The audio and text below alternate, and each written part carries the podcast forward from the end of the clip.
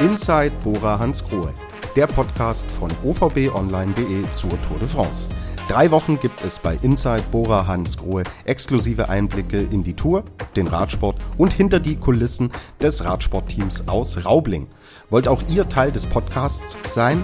Schickt eure Fragen per Mail an tobias.ruf.ovbmedia.de oder tobias.ruf.ovb24.de.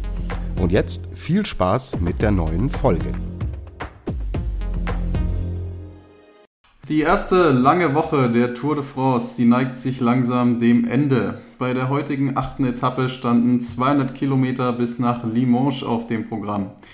An deren Ende setzt sich diesmal Mats Pedersen in einem leicht ansteigenden Sprint durch. Wir wollen natürlich wie immer über die Etappe sprechen und dafür begrüße ich auch wie immer an einem warmen, späten Rosenheimer Nachmittag den Teammanager von Bora Hansgrohe, Ralf Denk. Grüß dich, Ralf. Hallo und schöne Grüße nach Rosenheim.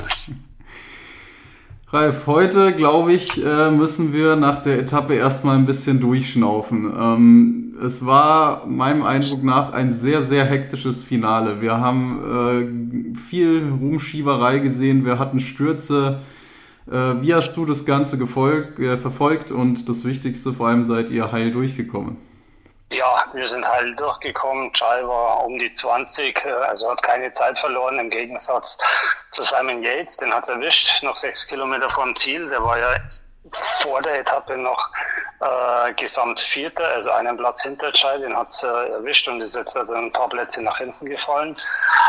Äh, ja, so will man natürlich keine Zeit generieren auf äh, die Konkurrenz, aber das äh, an dem Beispiel sieht man einfach, wie stressig und gefährlich äh, das Finale war. Ähm, beinahe wäre es auch äh, so, so eingetroffen, äh, wie ich gestern prognostiziert habe. Jasper Philipsen gewinnt wieder.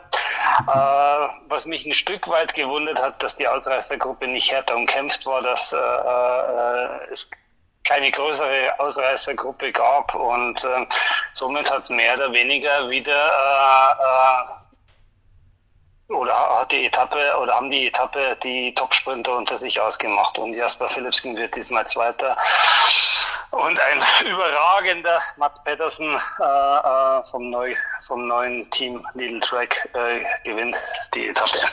Mhm. Ähm, du hast gerade schon angesprochen, die Ausreißergruppe war eigentlich relativ schnell und äh, gelöst, sage ich mal, die Frage, aber auch relativ ungefährlich mit den drei Leuten.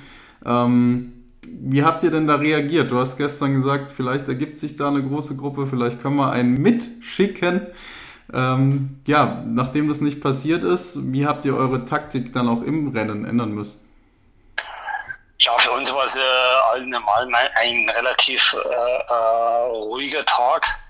Ähm, wir haben gehofft, dass die Gruppe vielleicht 10, 15 Mann groß ist. Dann wären Nils Pollitt, Marco Haller, Bob Dschungel sicherlich gute Kandidaten dafür gewesen.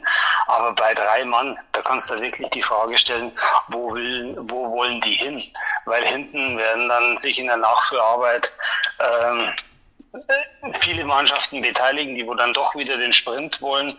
Und die drei Mann, die wurden vier, fünf Minuten äh, an der langen Leine gehalten, aber schlussendlich war das klar, die werden äh, eingeholt. Und äh, ganz spannend eigentlich, Quickstep hatte mit Tim de Klerk einen Fahrer vorne und hat aber hinten aus dem Feld selbst noch mit Kaspar Askren heraus Also das, äh, das äh, widerspiegelt eigentlich das, was ich äh, sagen will, dass sogar Quickstep oder sogar Quickstep, wie sie jetzt heißen, vorne einen Mann hat, hinten attackiert. Also, äh, selbst die haben nicht daran geglaubt, dass die Gruppe es schafft bis zum Ziel.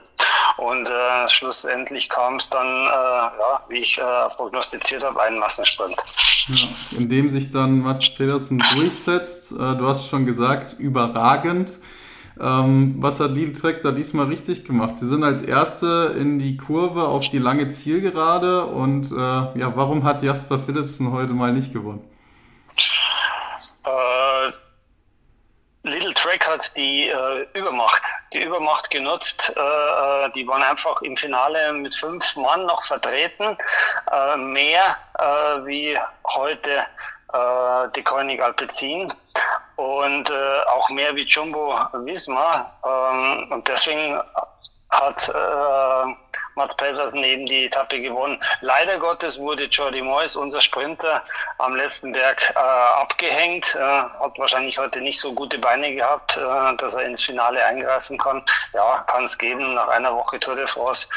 Ähm, für uns geht das Rennen oder der, das Ergebnis heute äh, in Ordnung und äh, Jai Hindle, unser Kapitän, ist auch äh, nach der, dieser Etappe äh, immer noch am dritten Platz der Gesamteinzelwertung. Mhm, weil du ihn gerade erwähnst, Jordi Moyes war nicht mehr im Zielsprint dabei. Dafür haben wir zwischendurch, und das ist fast ein bisschen untergegangen, gesehen, dass äh, so ein Philips vielleicht wirklich nicht unantastbar ist. Im Zwischensprint nämlich äh, war Jordi Moyes nur um Millimeter hinter ihm. Ähm, ist das ein Zeichen, dass das Duo Van Poppel Mois langsam in Schwung kommt oder äh, wie analysierst du das? Ja, das ist ein gutes Zeichen. Es gibt Selbstvertrauen, aber man muss auch wissen, die Zwischensprints werden nicht mit hundertprozentiger Konsequenz gefahren. Also es ist immer ein Balanceakt. Haust du dein ganzes Pulver oder deine ganzen Körner schon auf die Straße beim Zwischensprint, dann können die diese wertvolle Körner im Finale, das wo ja deutlich wichtiger ist, die Etappe zu gewinnen, als wie nur in Anführungsstrichen einen Zwischensprint zu gewinnen. Und deswegen werden die Zwischensprints immer so ein Stück weit mit angezogener Handbremse gefahren. Ja, es gibt Punkte für das grüne Trikot des besten Sprinters. Ja, es gibt auch Geld da zu gewinnen, aber trotzdem, ähm, es wird nicht äh, mit voller Konsequenz äh, da gefeitet. Alles klar. Wir müssen natürlich noch über eine Sache reden, ähm, die, glaube ich, in keinem Highlight-Video der Tour danach fehlen wird. Wir müssen uns von einer Legende verabschieden. Mark Cavendish ist 60 Kilometer vor dem Ende gestürzt. Ja, unglücklich muss man sagen. Einfach auf der Geraden nicht aufgepasst oder wie, wie hast du das äh, gesehen? Wie passiert das auch so einem erfahrenen Fahrer, sage ich mal? Ähm, wie hast du das beobachtet? Ja, wir haben ja gestern schon darüber gesprochen, wenn das jetzt äh, nicht voll Zug drauf ist auf so einem Feld, wenn die Rennfahrer auch mal äh, Späßchen machen oder mal mit den Nachbarn zu quatschen beginnen, dann ist, leidet auch die Konzentration darunter. Und das war genau so ein Fall. Das Rennen war zu der Zeit nicht voll on, äh, sondern eher so äh, im Medium-Tempo ist man dahin gefahren und äh, hat äh, äh, schon ja, gedanklich äh, sich fürs Finale zurechtgelegt. Und genau dann passieren solche Stürze. Tut mir für Marc wahnsinnig leid. Und ich habe mir auch im ersten Moment gedacht, scheiße, so kann man eigentlich die Karriere bei der Tour de France nicht beenden, weil er hat ja verkündet, dass das seine letzte Tour de France ist und boah, vielleicht gibt es heute Abend sogar den Rücktritt vom Rücktritt. Meinst du wirklich, dass der noch weitermacht nach der Nummer heute? Äh, so wie ich ihn kenne, und er ist ja wirklich ein Kämpfer und er kann ja äh, noch den Rekord äh, an Etappensiegen von Eddie Merckx äh, äh, streitig machen. Ihm fehlt noch ein Sieg. Und äh, ich bin mir nicht sicher, ob er so aufhört oder ob er vielleicht sagt, ja, und jetzt noch ein Jahr. Aber wie gesagt, entscheiden muss oder soll es er. Und ähm, man, man wird sehen, vielleicht auch nicht heute Abend, äh, sondern vielleicht die nächsten Wochen, Monate. Äh, aber auf jeden Fall tragisch, äh, dass er jetzt zuerst mal raus ist, äh, wegen so einen dummen und eigentlich vermeidbaren Sturz. Ja. Zumal wir ja noch gesehen haben, er hat es ja noch drauf, war gestern Zweiter. Ähm, da war er nicht weit weg vom Rekord. Ja, ge äh, gestern habe ich dann auch noch äh, gehört, dass äh, die Schaltung nicht ganz funktioniert hat. Äh, das kleinste Ritzel, also der, der, der größte Gang, äh, ist ein Elfer und die Kette sprang ihm zwischen immer zwischen elf und zwölf äh, hin und her. Also da haben die Mechaniker vielleicht nicht den besten Job gemacht. Ähm, Deswegen ist er vielleicht auch nur Zweiter geworden. Vielleicht hätte er ja auch gestern ohne dem technischen äh, Problem sogar gewonnen. Aber hinterher ist man immer schlauer und äh, ja, es tut mir auf jeden Fall jetzt leid. Er wird wahrscheinlich jetzt auf dem Weg ins Krankenhaus sein, wird dann die nächsten Tage normal das Schlüsselbein operiert. Und äh, das ist jetzt keine große Verletzung, aber ja, schade, wenn man so jetzt zuerst mal raus ist aus der Tour de France. Mhm, vielleicht die letzte, wir werden sehen. Ja. Ähm, kommen wir zurück zu euch und äh, wagen da vielleicht auch mal einen kleinen Ausblick. Ähm, dazu nehme ich eine Hörerfrage mit rein äh, von Basti Titel. In der Woche hat man gesehen, dass zumindest bei einer Etappe Wingegaard und Pogacar in Anführungsstrichen geschwächelt haben. Ähm, in so einer Situation ist Chai Hindley da in der Lage, so eine Schwäche auch mal auszunutzen und zu attackieren oder sind die einfach von einem anderen Planeten, die beiden? Also stand äh, heute Abend äh, schaut so aus, dass die beiden wirklich von einem anderen Planeten sind, dass die einfach ein Stück weit besser sind. Was noch dazu kommt, sollte einer der beiden schwächeln, dann haben sie immer noch stärkere Mannschaften am Berg wie wir, äh, die wohl es vielleicht noch mal kippen können.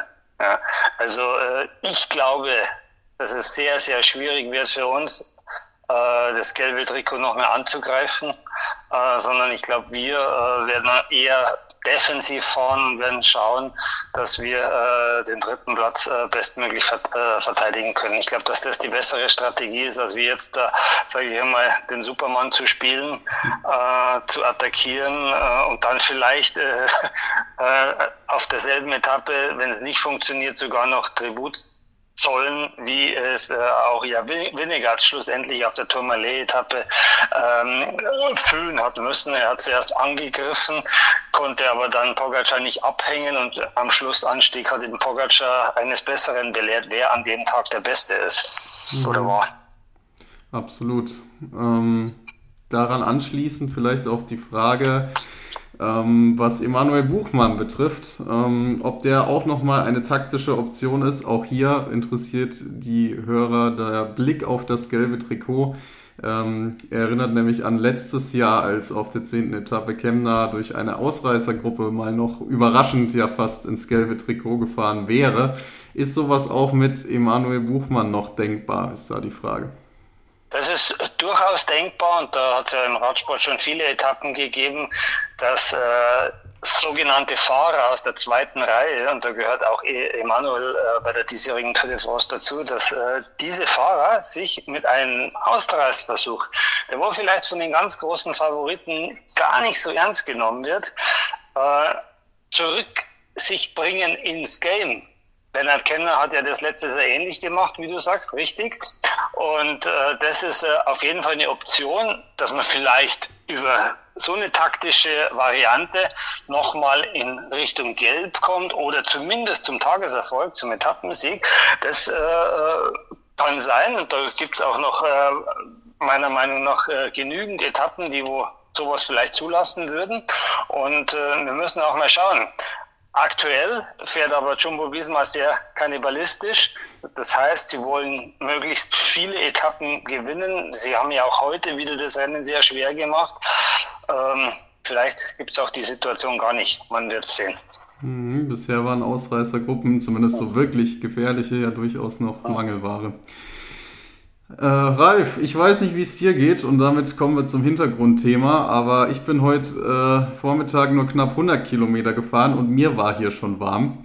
Äh, die Fahrer heute hatten 200 Kilometer, teilweise in der prallen Sonne. Ähm, du merkst, ich will auf das Thema Hitze hinaus und äh, mich interessiert natürlich, wie geht ihr als Team mit diesem ganzen Thema um? Äh, Hitze oder Kühlung ist ein richtiges Performance-Thema geworden. Auch äh, wir haben gestern über oder ja, gestern über Ernährung gesprochen und äh, äh, vor zehn Jahren hatten wir ja nicht so einen intensiven Ansatz zur Ernährung und genau das gleiche gilt für Hitze.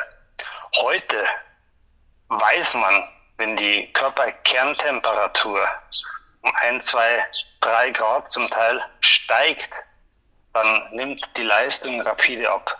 Moment, äh, man ist heutzutage ähm, in der Lage, während den Etappen auch die äh, Körperkerntemperatur zu messen.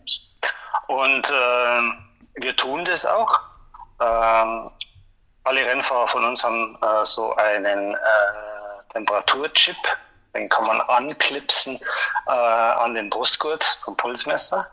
Und somit sehen Sie an Ihrem Radcomputer quasi, wie hoch ist die Temperatur des Körpers. Und wenn die steigt, dann muss ich ganz intensiv kühlen während dem Rennen. Mhm. Äh, wie kühle ich während dem Rennen? Äh, in Form von Eis, von normal gefrorenen Wasser also von Eiswürfeln, die wo man eigentlich ins Getränk äh, tut. Die tun unsere äh, Betreuer in äh, Nylonstrümpfe armen Nylonstrümpfe. Das sind dann so Eispakete und die holen sich die Rennfahrer dann eben aus dem äh, Begleitauto und stopfen sich die äh, hinten in den Nacken rein. Und dann läuft so eiskaltes Wasser über den Rücken runter während dem Fahren und es kühlt dann den ganzen Körper und man kann dann wirklich äh, einen, messbarer, einen messbaren Erfolg bei der, Kühl äh, bei der Kühlung der Kerntemperatur des Körpers sehen. Und äh, dann steigt auch die Leistung wieder. Also kühlen mega wichtig, hat man in 15, 20 Jahren sehr, sehr vernachlässigt. Kühlen auch vor der Etappe sehr wichtig. Man sieht es äh, auch heute, ähm, hat man es im Fernsehen gesehen, dass die Rennfahrer bis kurz vor, äh, vor Start Kühlwesten anhaben. Die kühlen auch den gesamten Körper noch mal runter. Und äh, ein, ein Eisbad ist eigentlich mittlerweile nach der Etappe schon obligatorisch, wo man einfach auch den Körper wieder runterkühlt. Also ganz Thema jetzt speziell im Sommer bei der Tour de France wird auch noch ein großes Thema jetzt bei der Spanien-Rundfahrt, die wohl im August und September stattfindet. Und äh, ja, auch hier haben wir wieder deutlich mehr Erkenntnisse im Radsport als wie vielleicht äh, vor 10, 15, 20 Jahren. Mhm. Wenn ihr jetzt diesen äh, Sensor am Brustgurt habt, ähm, können sich die Fahrer auch im Training schon darauf vorbereiten? Also ähm, ich habe zumindest Videos gesehen, in denen sich Athleten zum Beispiel dann im Winter in den Keller setzen, bewusst die Fenster zumachen und dann quasi die Hitze simulieren und dann eben, wie du es erwähnt hast, mit so einem Sensor überprüfen, okay, wie sehr steigt meine Temperatur, ähm, wie kann ich darauf reagieren und äh, wie kann ich die konstant halten. Macht ihr sowas oder wird das über Trainingslager in warmen Gefilden irgendwie abgefangen? Äh, beides. Also man kann das machen. Äh, natürlich ist es besser, man trainiert in Warmen und es gibt auch sogenannte Hitzetrainings. Ein Hitzetraining äh, hat eigentlich einen ähnlichen Effekt wie ein Höhentraining. Und äh, man, weil es einfach ein zusätzlicher Stressfaktor ist den Körper und alles, was ja, wo du den Körper stresst im Training, wird ja der Körper robuster und besser. Und äh, klar, äh, für solche äh, heißen Rennen äh, äh kann man sich akklimatisieren, äh, ist auch wichtig, aber, äh, jetzt kommt das Aber, nur zu einem gewissen Grad. Es gibt Rennfahrer, die lieben Hitze. Die, oh, die sehnen sich nach Hitze. Und es gibt Rennfahrer, die hassen Hitze. Und äh, wenn du ein Rennfahrer bist, der Hitze hasst, dann bist du wahrscheinlich auch nicht so leistungsfähig bei den Rennen im Hochsommer. Das ist einfach so. Da kannst du kühlen, was du willst. Und genauso umgekehrt wird es sein, ein Rennfahrer, der Hitze liebt, Emanuel Buchmann zum Beispiel, liebt die Hitze, der wird nie eine Topleistung bringen, wenn es Regen oder schneit und äh, die, äh, die Temperaturen zwischen äh, 5 und 0 Grad sind. Also da ist auch das, das Körperliche, äh, dem einen liegt das, dem anderen liegt das besser, spielt schon eine große Rolle. Mhm. Ja, vielen Dank für den Einblick. Ähm, also auch das durchaus ein Thema, was mittlerweile ja, auf dem Schirm oder in dem Fall sogar auf dem Radcomputer landet. Lass uns einen Blick auf die neunte Etappe werfen. Es ist die letzte vor dem ersten Ruhetag und sie hat es nochmal gewaltig in sich, würde ich sagen. Wir haben 182 Kilometer, wir haben vier Bergwertungen und natürlich die Bergankunft auf dem Puy de Dôme so wie bisher gefahren wurde. Du hast äh, die Kannibalen von Jumbo Visma schon angesprochen. Ähm, da wird es wieder richtig zur Sache gehen, oder? Ich rechne morgen mit einem großen Schlagabtausch zwischen Vinegard und äh, Pogacar. Der Berg ist knüppelhart. Der Berg ist seit 35 Jahren nicht mehr bei der Tour de France im Programm gewesen. Er ist zum Teil im Privatbesitz, zum Teil im Landschaftsschutzgebiet. Es ist ein Vulkan im Massiv Zentral, nicht in den Pyrenäen, nicht in den Alpen. Das heißt, er ragt so quasi aus dem Massiv Zentral in der Nähe von Clermont-Ferrand aus den umliegenden Hügeln richtig aus. Das ist was Mythisches. Wenn man das erste Mal sieht, ist beeindruckend. Und da führt eine schmale Straße, sehr, sehr schmale Straße hoch und da wird morgen hochgefahren. Es sind knapp 1000 Höhenmeter, richtig steil. Richtig steil, also bis zu 13, 14 Prozent ähm, hat, äh, hat der, der Anstieg das in sich. Es sind äh, im oberen Teil keine Zuschauer zugelassen, Stand heute. Ich weiß nicht, ob das morgen auch noch so ist, aber ich glaube, dass die Veranstalter da äh, ernst machen, weil eben die Straße so, so, so eng und steil ist. Und äh, ich glaube, ja, es wird äh, natürlich eine Ausreißergruppe wieder geben. Die wird äh, von den Spitzenmannschaften kontrolliert und dann gibt es einen großen Schlagabtausch. Für uns gilt es da, Jai, äh, Jai Hindle bestmöglich in den Berg reinzufahren, dass er in einer guten Position da, ähm, da dabei ist oder reinfährt in den Berg. Dann äh, müssen die Jungs, Patrick Konrad, Bob Dschungels und Emanuel Buchmann, ihn so lang wie möglich, so lang wie möglich es geht, äh, äh, begleiten und dann schlussendlich werden die Beine entscheiden. Ja, und der Beste wird morgen äh, als erstes oben sein und der Zweitbeste als, Zweite, äh, als Zweiter und der Drittbeste als Dritte. Also man kann da nicht viel taktieren morgen bei dieser bei diesem Schweregrad des Berges. Alles klar, das heißt, wir hoffen aus Emanuel Buchmanns Sicht zumindest, dass es warm wird. So viel haben wir gelernt, dass er möglichst lange an der Seite von Jahindle bleiben kann. Äh, was ist Jahindle für ein, für ein Hitzetyp? Mag der es warm oder kalt? Kommt aus äh, Mittelaustralien, das ist ja im, im, Sommer auch sehr, sehr heiß. Also er kommt mit der Hitze schon gut, zu, äh, gut zurecht und äh, da machen wir jetzt keine Sorgen. Aber wir haben morgen äh, schon die neunte Etappe und äh, es geht ja schon fast Richtung Halbzeit und ähm, ja, neun Tage Radrennen in den Beinen. Äh, da kommt es auch äh, ein bisschen darauf an, wie hat der Körper die Belastungen bis dato weggesteckt, wie war die Regeneration. Ich hoffe, dass sie ähm, äh, bei Jai Hindle gut war und dass äh, noch Körner vorhanden sind für den harten Tag morgen. Alles klar, wir werden es wie immer verfolgen und wir werden natürlich auch wie immer danach wieder mit dir sprechen, um zu sehen, wer denn da als erster auf dem mystischen Berg oben ankommt. Für heute erstmal vielen Dank, Ralf, und bis morgen. Herzlichen Dank und schöne Grüße zurück und schönen Abend noch. Ciao. Das war die heutige Ausgabe von Inside Bora Hans Grohe. Danke fürs Zuhören. Wir freuen uns über Feedback und Fragen an tobias.ruf.ovbmedia.de oder tobias.ruf.ovb24.de.